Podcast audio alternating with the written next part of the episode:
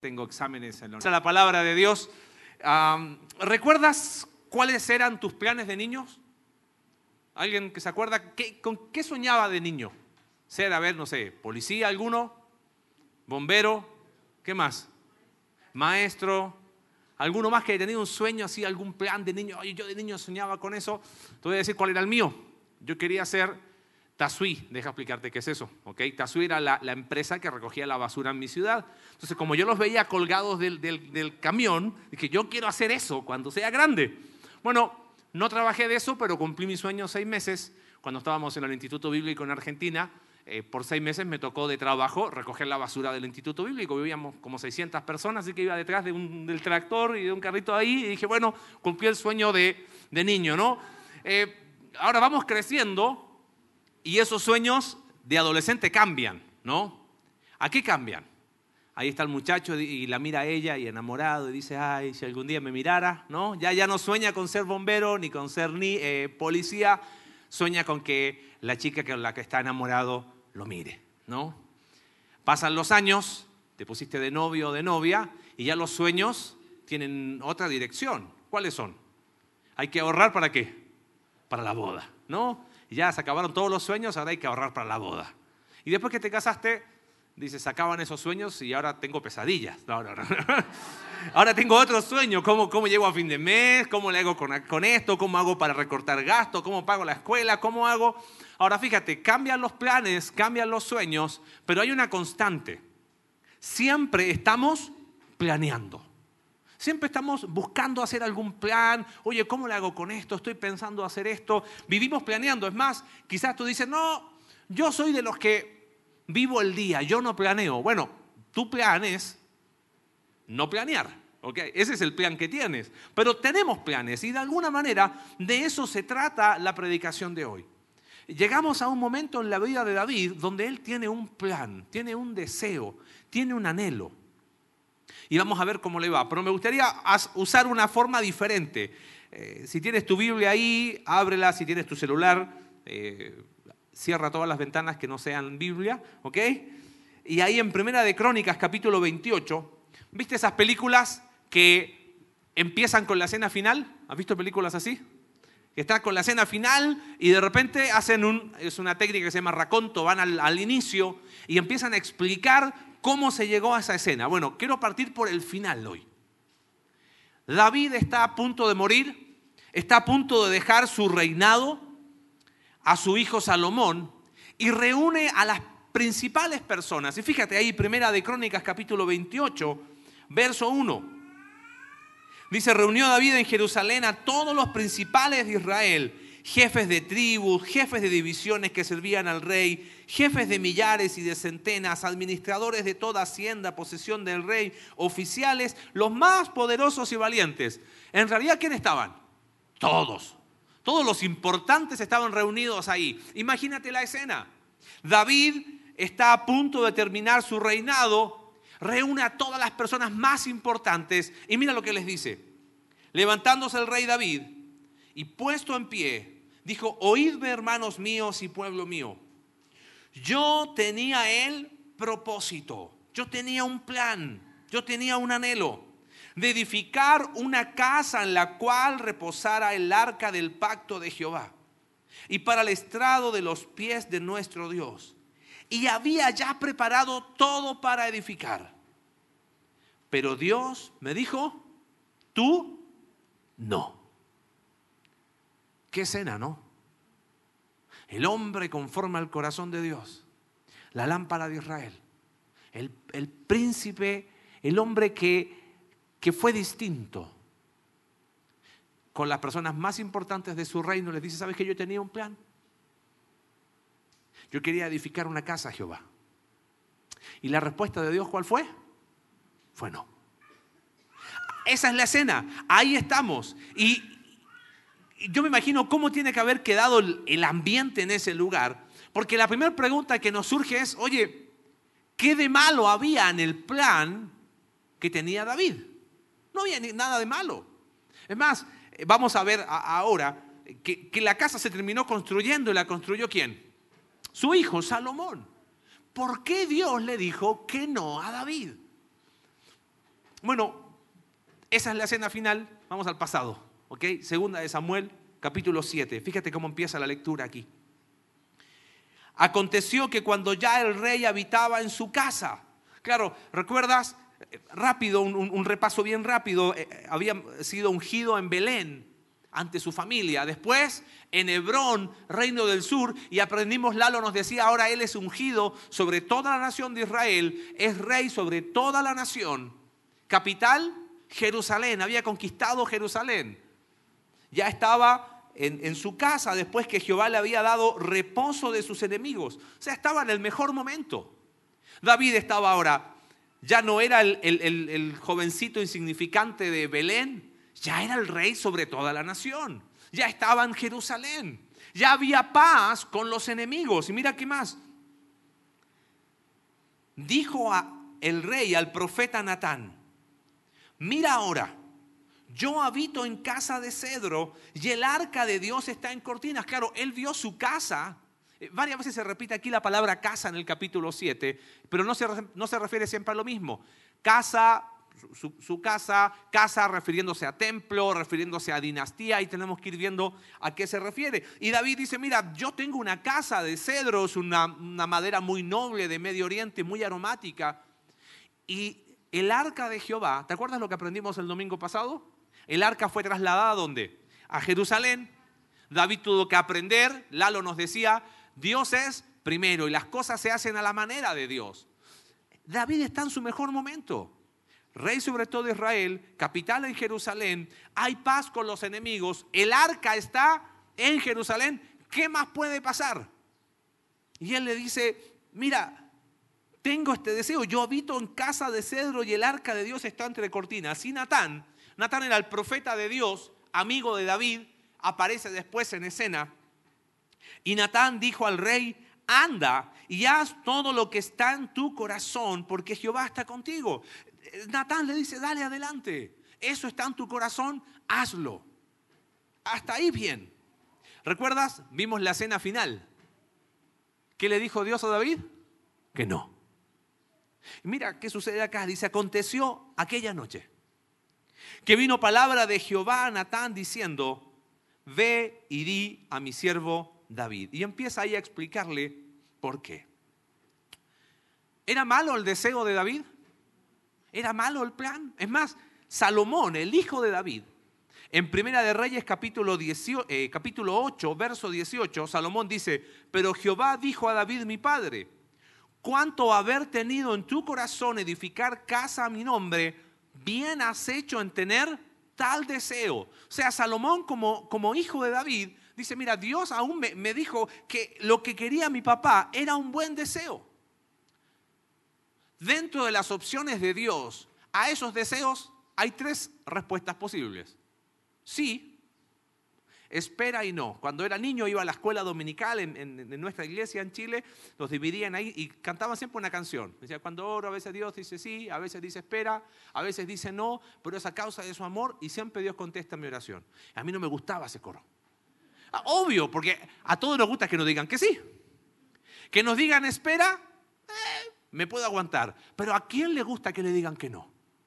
No va a faltar el deshonesto que diga, no, me encanta a mí recibir no por respuesta. No, no nos gusta que nos digan que no. Desde cosas importantes hasta cosas superficiales. No era malo el deseo.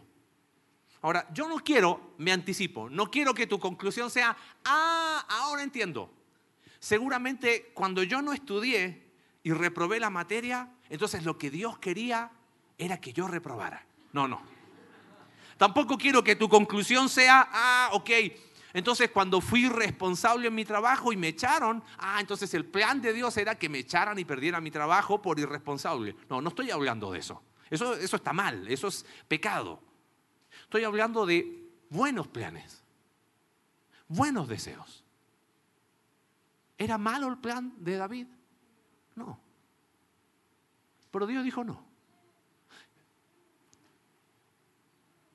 Bajémoslo a nuestra realidad. Quizás, qué buenos planes hemos tenido en la vida. Oye, me encantaría estudiar tal carrera en tal universidad. Pero no siempre se da de esa manera.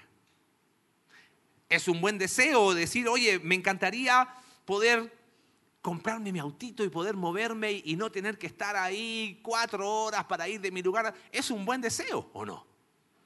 Vamos a cosas un poquito quizás más profundas. Bueno, tengo el deseo de tener un trabajo con estas características, pero vamos a cosas quizás un poquito más personales.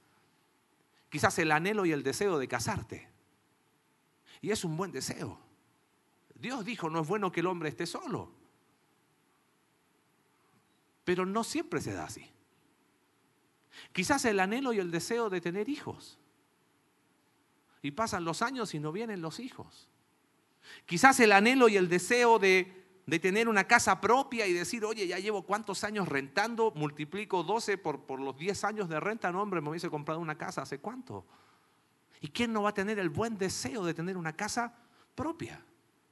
Quizás el, buen deseo de, tener un ministerio en la iglesia y decir, a mí me gustaría servir a Dios de esta manera y, a lo mejor sueño y anhelo hacerlo de una u otra manera. Está bien, ¿quién no tiene el deseo y el sueño de decir, me gustaría tener una quizás... Eh, una situación económica más holgada y no estar siempre tan apretado. Y de repente, qué sé yo, enfermedad, se cierran las puertas, no aparece el indicado, no aparece la indicada, no llegan los hijos y hay que seguir juntando las monedas para pagar la renta y no llega la opción de anhelar el sueño de una casa propia y podríamos seguir. Hemos visto tantos ejemplos de personas que hacen de, esos sueños su, identidad y aquí está mi plan y, no importa, yo lo voy a hacer y, y me caso con persona X, aunque a lo mejor no era de acuerdo al deseo de Dios. Y ahí van pagando los frutos de esas malas decisiones. Dios dijo no a David. Eh, se escribe primera de Samuel, segunda de Samuel, primera de Reyes, segunda de Reyes. Y después de, de terminarse de escribir, se escribe primera, segunda de Crónicas como un relato complementario. Fíjate qué interesante el, el relato en primera de Crónicas, capítulo 17. ¿Por qué Dios dice no? Fíjate, ahí le dice, versos 5 y 6. Dice, no, tú no me vas a edificar casa, no he habitado en casa alguna desde el día que saqué a los hijos de Israel hasta hoy. Antes estuve en tienda en tienda y de tabernáculo en tabernáculo, por donde quiera que anduve con todo Israel. ¿Hablé una palabra a alguno de los jueces de Israel a los cuales mandé que apacentasen a mi pueblo para decirles, ¿por qué no me hacen una casa? Dios dice, mira, yo no he dicho nada al respecto.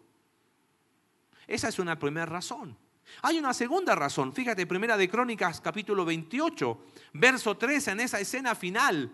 David dice, Dios me dijo, no, tú no edificarás casa a mi nombre, porque eres hombre de guerra y has derramado mucha sangre. Hay una segunda razón. Le dice, mira, David, a ver, mi primera pregunta es, claro, fue hombre de guerra, sí, la construyó Salomón.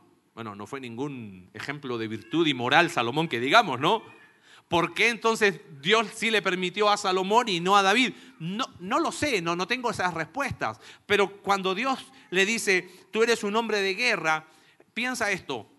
David se había enfrentado muchos enemigos alrededor. Había sido un hombre que, si bien era un hombre conforme al corazón de Dios, era un hombre que generaba a veces bastante anticuerpos. Entonces imagínate hacer un templo no iba a ser un lugar de unidad precisamente y de paz, sino, ah, ese es el de David, no, pero que es lo que... Pero hay una razón más profunda. Volvemos a 2 de Samuel capítulo 7. Y aquí es donde se empieza, dijimos, tuvimos la escena final. David dice antes de morir, yo quería preparar una casa y Dios me dijo, no. Y estamos tratando de ir atrás para decir, bueno, pero ¿qué pasó? ¿Qué hubo en la historia? Porque tú no ves a un David eh, amargado, bueno, muchachos, tengo que contarles algo, yo tenía una gana, pero Dios me dijo que no, y aquí estoy. No, no, no, hay, hay algo muy distinto en su reacción. Fíjate, verso 10. Dios dice, segunda de Samuel capítulo 7, Perdón, 2 Samuel capítulo 7, verso 8, dice, ahora pues dirás así a mi siervo David. Así ha dicho Jehová de los ejércitos. yo te tomé del redil, de detrás de las ovejas, para que fueses príncipe sobre mi pueblo, sobre Israel. Y he estado contigo en todo cuanto has andado. Y delante de ti he destruido a todos tus enemigos y te he dado nombre grande, como el nombre de los grandes que hay en la tierra. Mira, lo primero que hace Dios es decirle, mira, recuerda a David de dónde yo te saqué. Y no solo recuerda de dónde te saqué, sino le dice, mira, recuerda cuán fiel he sido yo a ti, que recuerda cómo fue el origen de David. Cuando fue ungido, ni su papá se acordó de él, ¿te acuerdas? No fue recibido con aplausos por Saúl, Saúl lo quiso matar y fueron, si recuerdas, casi 15 años vagando de un lugar a otro. Y Dios le dice, David, antes de darte mi razón, Recuerda, no te conocía nadie y yo te elegí.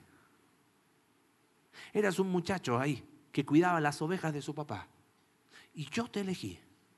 No había nada bueno, ¿eh?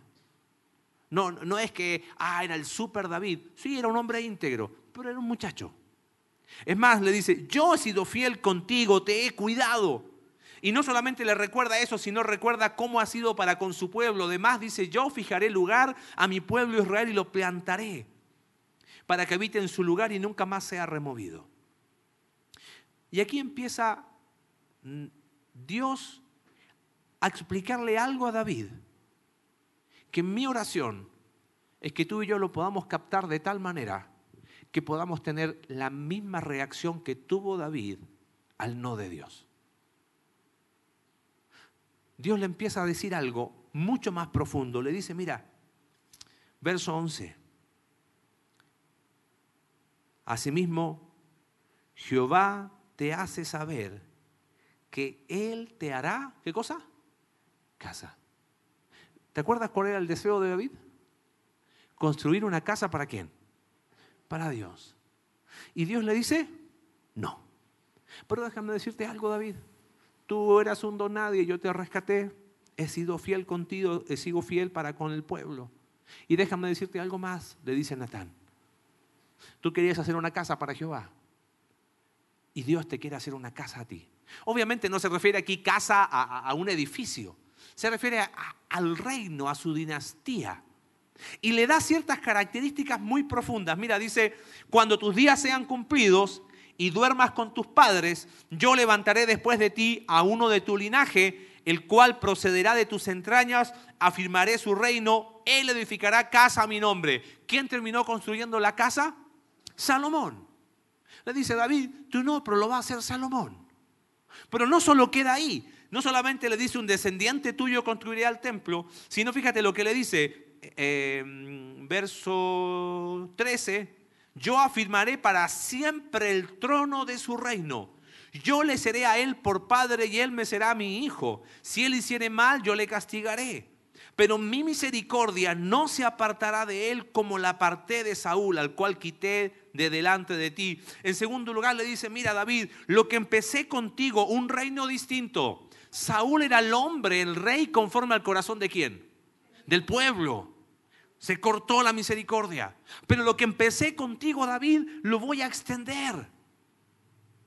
Y de alguna manera quiero que captes este concepto.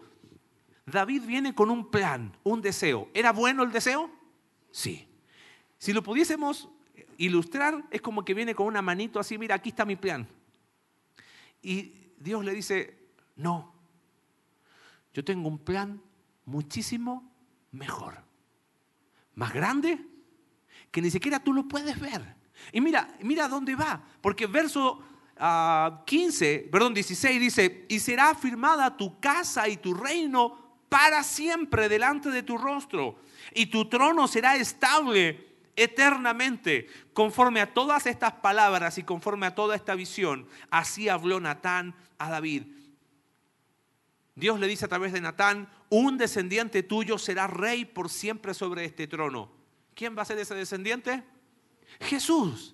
Lucas capítulo 1, verso 30 al 33 dice, entonces el ángel le dijo, María, no temas porque has hallado gracia delante de Dios. Y ahora concebirás en tu vientre y, dará a luz un, y darás a luz un hijo y llamarás su nombre Jesús. Este será grande y será llamado Hijo del Altísimo. Y el Señor Dios le dará el trono de David su padre y reinará sobre la casa de Jacob para siempre. Su reino no tendrá fin. Esto es lo que los teólogos le llaman el pacto de Dios con David. ¿Te das cuenta el contraste, pero abismante que hay entre el plancito, por decirlo de alguna manera, que tenía David y la enorme historia que estaba escribiendo Dios. Dios le está diciendo a David, está bueno tu plan, pero no. la va a construir Salomón. Pero hay algo más grande.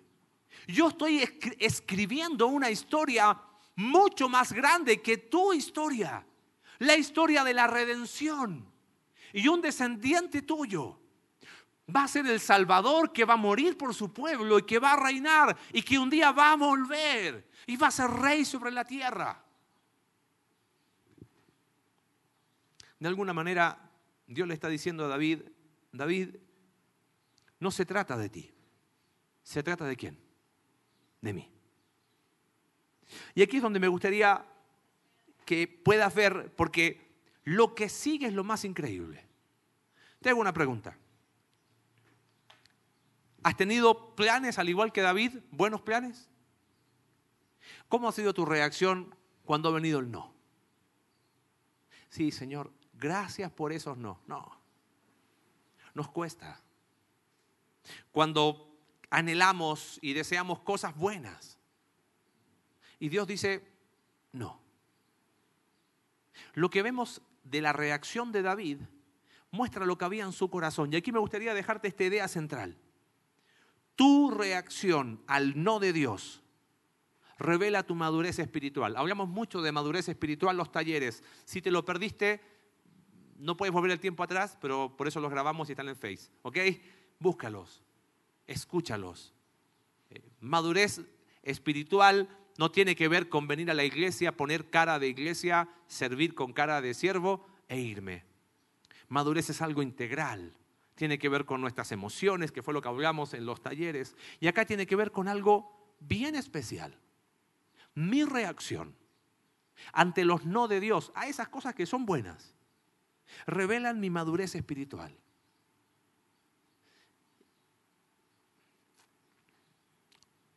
Y no estoy hablando de eso de fatalismo. Ah, ok.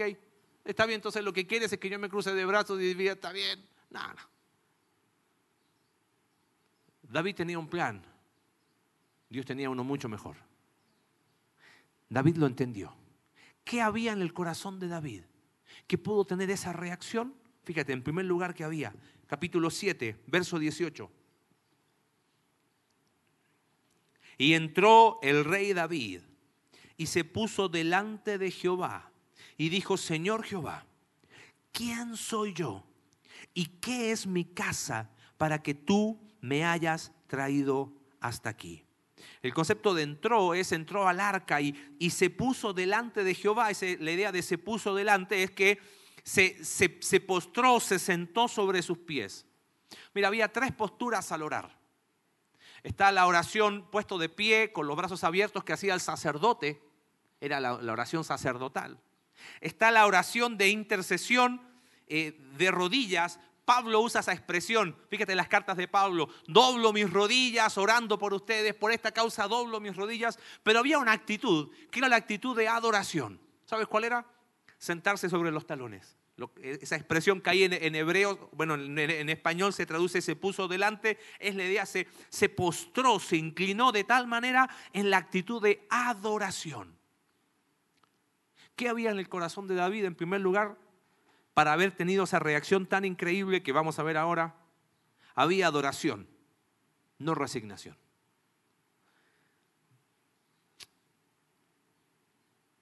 Él no va delante de Dios y le dice, pero Señor, es que yo quiero eso, es que es mi plan.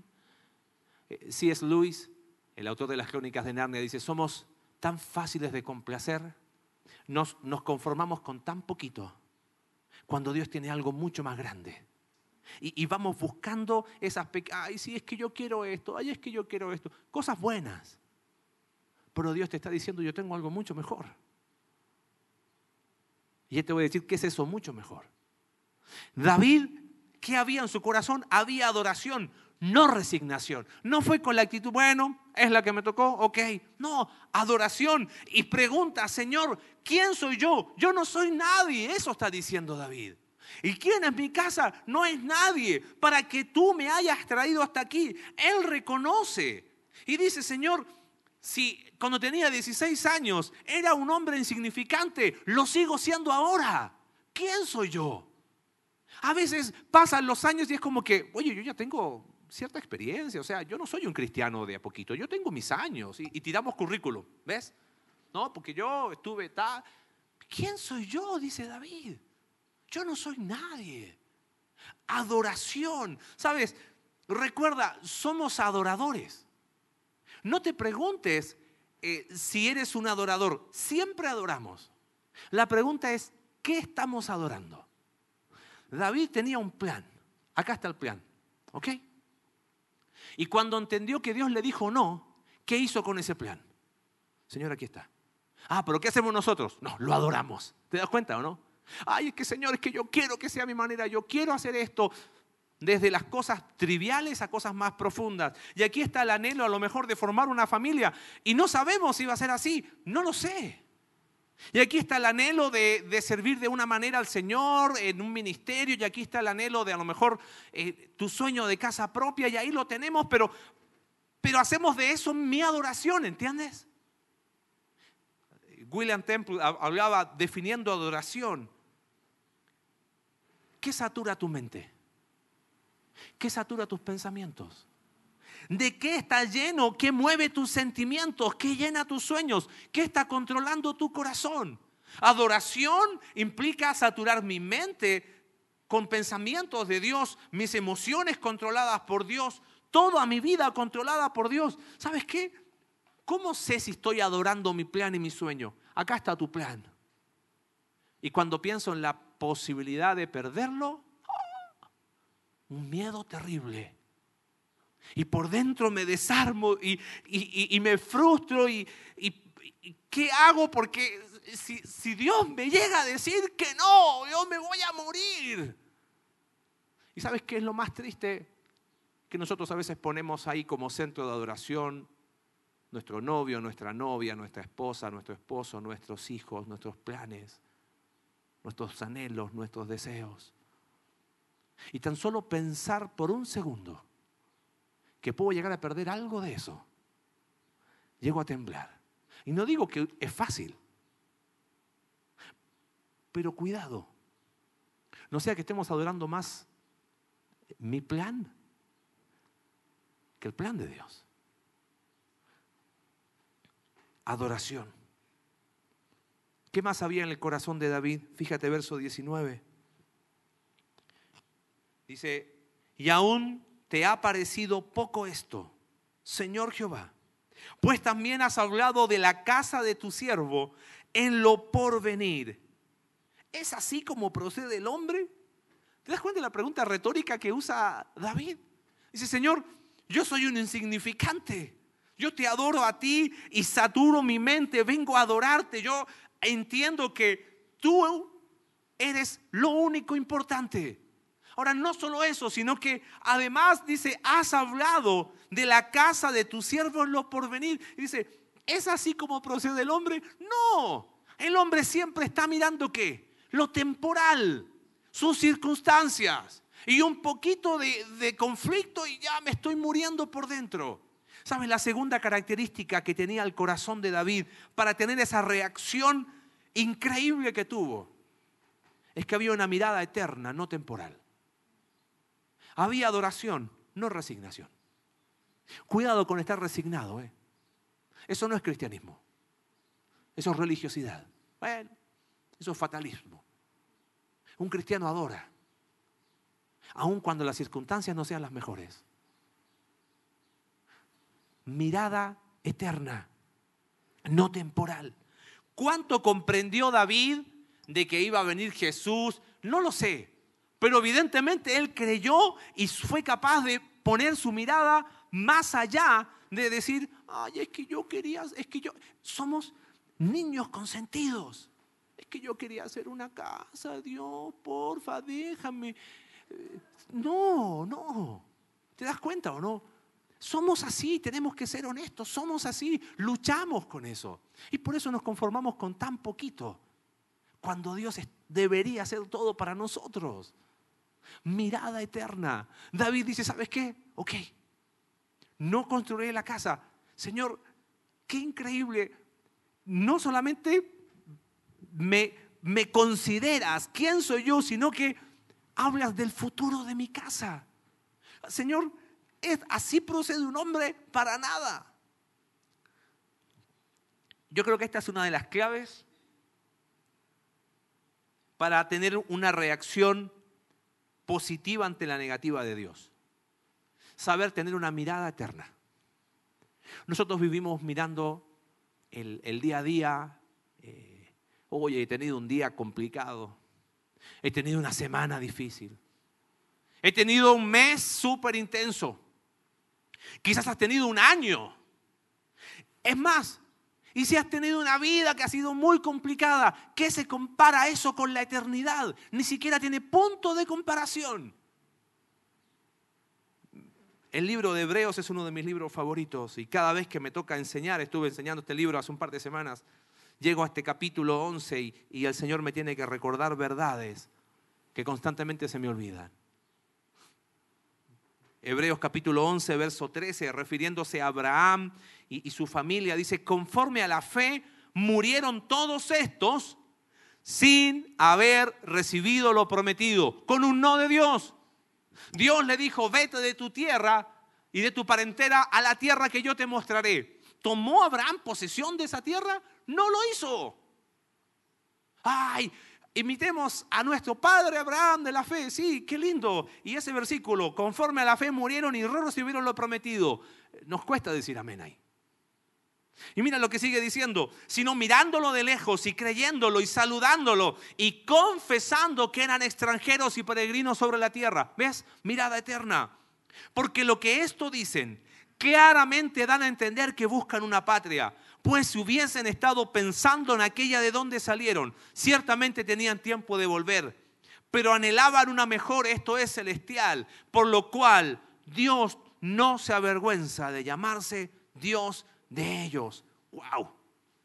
No quiero decir lo que la Biblia no dice, pero quiero pensar el lado opuesto. Aunque alcanzaron buen testimonio de la fe, ¿recibieron o no recibieron? No recibieron lo prometido. Pero ellos dijeron, yo estoy poniendo mis ojos no en las circunstancias temporales, la estoy poniendo más allá.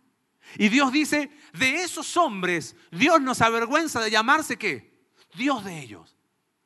La pregunta que yo me hacía, Señor, entonces cuando yo me enfoco en lo temporal, vuelvo a repetir, no quiero decir lo que la Biblia no dice, pero cae de cajón la pregunta, ¿no? Y cuando yo por los problemas temporales siento que, ya no vale la pena vivir y que no está, ay, me quiero morir. Usamos mucho eso, ¿no? Y no, no, no, pero por dentro estamos desarmados. La pregunta es, ¿podría Dios decir que no se avergüenza de nosotros? ¿Qué había en el corazón de David para tener tan increíble reacción a ese no de Dios? Había adoración, no resignación. Había mirada eterna, no, no temporal. Mira cómo termina el versículo 20. Dice, ¿y qué más puede añadir David hablando contigo? La idea es, Señor, ¿qué más te puedo pedir? Si me has dado absolutamente todo. Y es más, mira lo que añade, dice, pues tú conoces a tu siervo, Señor Jehová. Quizás una buena manera de explicar ese versículo es decir, Señor, ¿qué más te puedo pedir? Aún sabiendo cómo soy yo. ¿Y quién era David? Lo hemos hablado en estos domingos, ya varios. Era un guerrero. Era un mentiroso. Era un héroe. Era un asesino. Fue un rey. ¿Sabes que yo veo en último lugar acá? Una humildad increíble. Humildad no soberbia. Por eso David pudo tener la reacción que tuvo, porque había humildad. Ahora, la humildad no es algo que uno dice, la humildad es algo que uno demuestra. Mira cómo la demuestra David. Eh, ¿Te acuerdas que leímos Primera de Crónicas 28, la escena final? Mira qué, qué increíble la escena final, Primera de Crónicas 28. David no habla, bueno, yo soy una persona humilde. No, él lo demuestra. Fíjate, verso 10. Mira pues ahora que Jehová te ha elegido, David le está hablando a Salomón, para que edifiques casa para el santuario. Esfuérzate y hazla. Y David dio a Salomón su hijo el plano del pórtico del templo y sus casas, sus tesorerías, sus aposentos, sus cámaras, la casa del propiciatorio, plano de todas las cosas. Verso 14, y dio oro en peso para las cosas de oro, oro en peso para los candeleros de oro, oro en peso para las, eh, mesas de la proposición, verso 19, todas estas cosas, dijo David, me fueron trazadas por la mano de Jehová, que me hizo entender todas las obras del diseño. Anímate, esfuérzate, manos a la obra, no temas ni desmayes. Jehová, Dios, mi Dios estará contigo. Él no te dejará ni te desamparará hasta que acabes toda la obra para el servicio de la casa de Jehová. Qué humildad más impresionante. Ponte así. Tienes tu plan, tienes tu sueño, ¿ok? Pongamos el que sea. Busquemos algo de, iglesia. Oye, tengo un plan, Dios, y, preparas a lo mejor un ministerio nuevo en la iglesia y lo diseñas y pones los objetivos y todo lo que quieres hacer. Es más, sacas dinero, mira, yo lo quiero financiar por un año. Y Dios te dice, no. ¿Qué haces con eso? Ah, bueno, gracias. ¿Estarías dispuesto a darlo a otro para que otro lo haga? Mira, ¿Cómo se recuerda el templo? ¿Como el templo que lo pensó David y que lo hizo Salomón? ¿Cómo se llama? ¿Templo de quién? De Salomón. ¿Acaso David dice, mira, Salomón, acá te doy el plano, acá te doy el dinero? Solo pone ahí abajo templo iniciado y planeado por David, ¿no?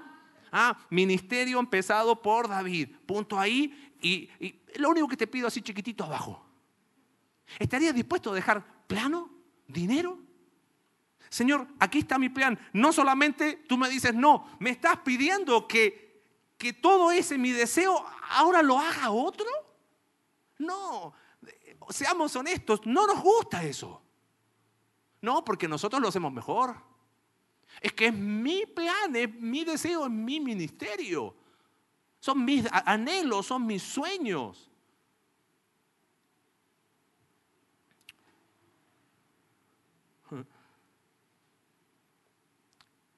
No pidió ninguna plaquita que dijera casa ideada por David, construida por Salomón. Nadie habla del templo de David porque no existió el templo de David. Pero todos hablan de David porque fue un hombre conforme al corazón de Dios. ¿Te das cuenta?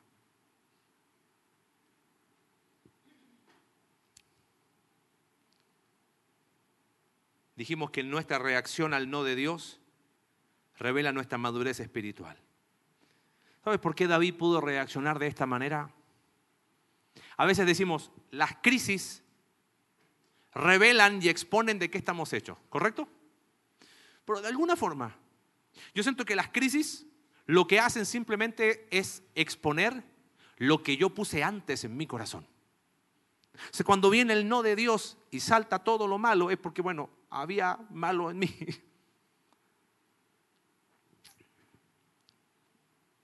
termina el pasaje de 2 de Samuel 7 y mira la palabra que más se repite. Verso 21, todas estas grandezas has hecho, Señor. Verso 22, por tanto tú te has engrandecido, Jehová Dios, por cuanto no hay como tú, no hay Dios fuera de ti. Verso 23, porque fue Dios para rescatarlo por pueblo suyo. Verso 24, porque tú estableciste a tu pueblo Israel por pueblo tuyo para siempre, y tú, oh Jehová, fuiste a ellos por Dios. Ahora pues, Jehová Dios, verso 26, Jehová de los ejércitos es Dios sobre Israel. Verso 27, porque tú, Jehová de los ejércitos, Dios de Israel, revelaste al oído de tu siervo diciendo, yo te edificaré casa. Ahora pues, Jehová Dios, tú eres Dios. ¿Sabes por qué David pudo tener la reacción que tuvo?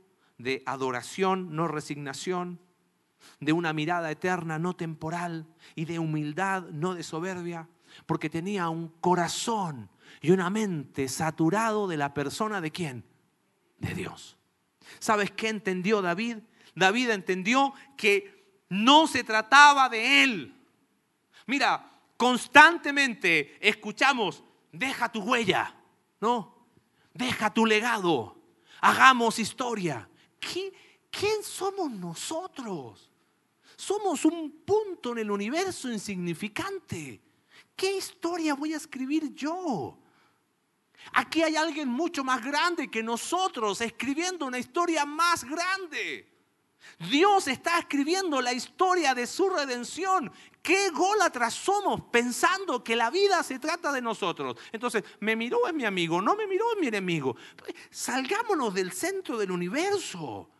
Eso ya en la Edad Media se dieron cuenta que, la Tierra no es el centro del universo. Y nosotros seguimos pensando que nosotros sí lo somos. ¿Te das cuenta lo que, lo que pasa por el corazón de David? David entiende, Señor, yo tenía un plan. Y tú tienes un plan mucho mejor. El plan de la redención, escribiendo una historia mucho más grande que mi historia. La Biblia nos enseña que la única historia es la historia de la gloria de Dios. Y nosotros siendo seres insignificantes, somos invitados a ser parte de su historia a través del Evangelio. No es lo que yo hago para Dios, es lo que Dios hizo. Yo creo ese Evangelio y soy parte de una historia más grande. Y Dios nos permite a través de, no solo del Evangelio, sino de vivir el Evangelio, ofrecernos algo para lo que realmente vale la pena vivir. ¿Qué pasa si al final todos esos sueños y anhelos que uno tiene, Dios nos dice que no y hay que pagar año tras año, mes tras mes, la renta. La pagaremos. Y ese anhelo de, de tener quizás, bueno,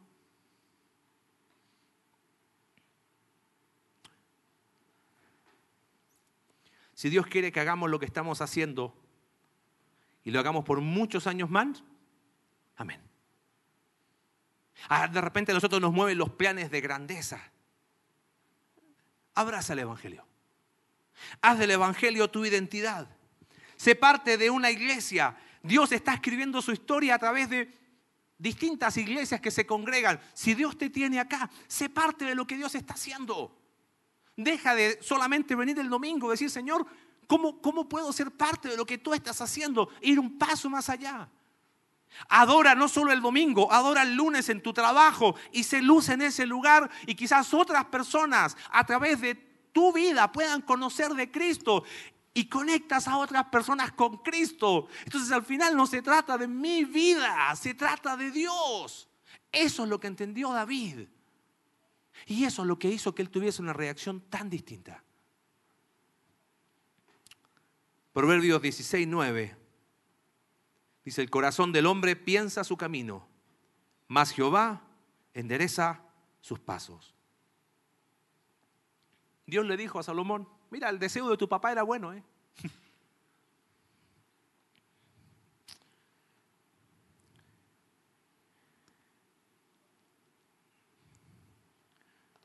Uno de mis deseos era le quiero dar a mis papás lo que nunca tuvieron y no se ha podido. Y debo confesarte que por muchos años fue algo que me pesaba. A ratos me pesa. Pero esta semana, eh, y quiero, quiero ser muy, muy transparente, hablamos tanto de sana vulnerabilidad. Esta semana no empezó de la mejor manera para mí. El lunes fue de esos días donde uno deja de adorar y se resigna. Y donde empieza a dejar de mirar como tiene que mirar y empieza a mirar lo temporal. Y me preguntaba, Señor, ¿siempre va a ser así?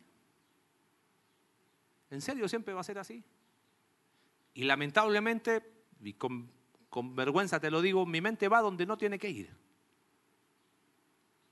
Y empecé a pensar y quizás te ha pasado. Pero Señor, y, esto, y, va, está, está. Y cada uno sabe. Ese día en la tarde, el mensaje tenía otro enfoque cuando lo planeamos. Y ese día en la tarde dije, bueno, Señor, vamos a estudiar para el domingo.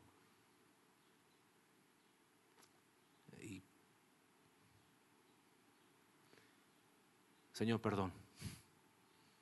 Pensar que uno cree que, que se trata de uno y se trata de ti. Y,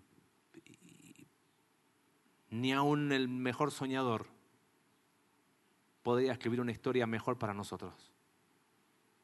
Y cada uno de nosotros tiene una historia. Deja que Dios la escriba. Aún con los no de por medio. Y cuando tengamos días así, es que uno dice, Señor, estoy cansado. ¿Qué pasa?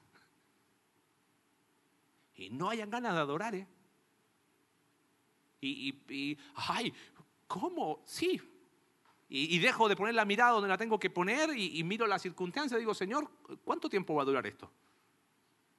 ¿Va a cambiar en algún momento? Y tu mente va y se pone a multiplicar y porque ya son años y ya debería estar en... No. No. Señor, se trata de ti. Y recuerdo un versículo que siempre ha sido un, un aliento en mi vida. Buena cosa es afirmar el corazón con la gracia de Dios. Afirma tu corazón con eso. Mira la gracia de Dios. Señor, perdón. Nos has dado más de lo que nosotros podíamos haber imaginado. No solo la eternidad por la cruz de tu Hijo, aún bendiciones tras bendiciones alrededor nuestro. Aprendamos como David, porque los no de Dios revelan mi madurez. ¿Cómo estás luchando con los no de Dios? Quizás es momento de escribir nuestro propio segunda de Samuel capítulo 7 y decir, Señor, gracias por decirme que no y permíteme ver que siempre tu plan es mejor que el mío. Señor, te damos gracias en esta tarde por tu palabra. Señor, nos haces parte de una historia más grande. ¿Qué es la vida? preguntaba Santiago. Es neblina que aparece por un poco de tiempo y después desaparece. Señor, encontramos significado en ti, no en lo que hacemos. Encontramos valor en ti, no en lo que las personas piensan de nosotros. Gracias Señor, porque por el Evangelio somos parte de algo más grande y a través de ese Evangelio queremos alcanzar a otros para decirle que hay salvación en Cristo Jesús. Perdónanos Señor, porque miramos lo temporal y nos desanimamos. Padre, hoy te pedimos perdón para poder mirarte a ti. Y saber que aunque quizás nuestras circunstancias no son las que nos gustarían, Señor, tú enderezas nuestros pasos. Queremos vivir con planes puestos en manos abiertas para saber que de ti siempre vamos a recibir lo mejor. Siempre. Oramos, Señor, en el nombre de Jesús. Amén.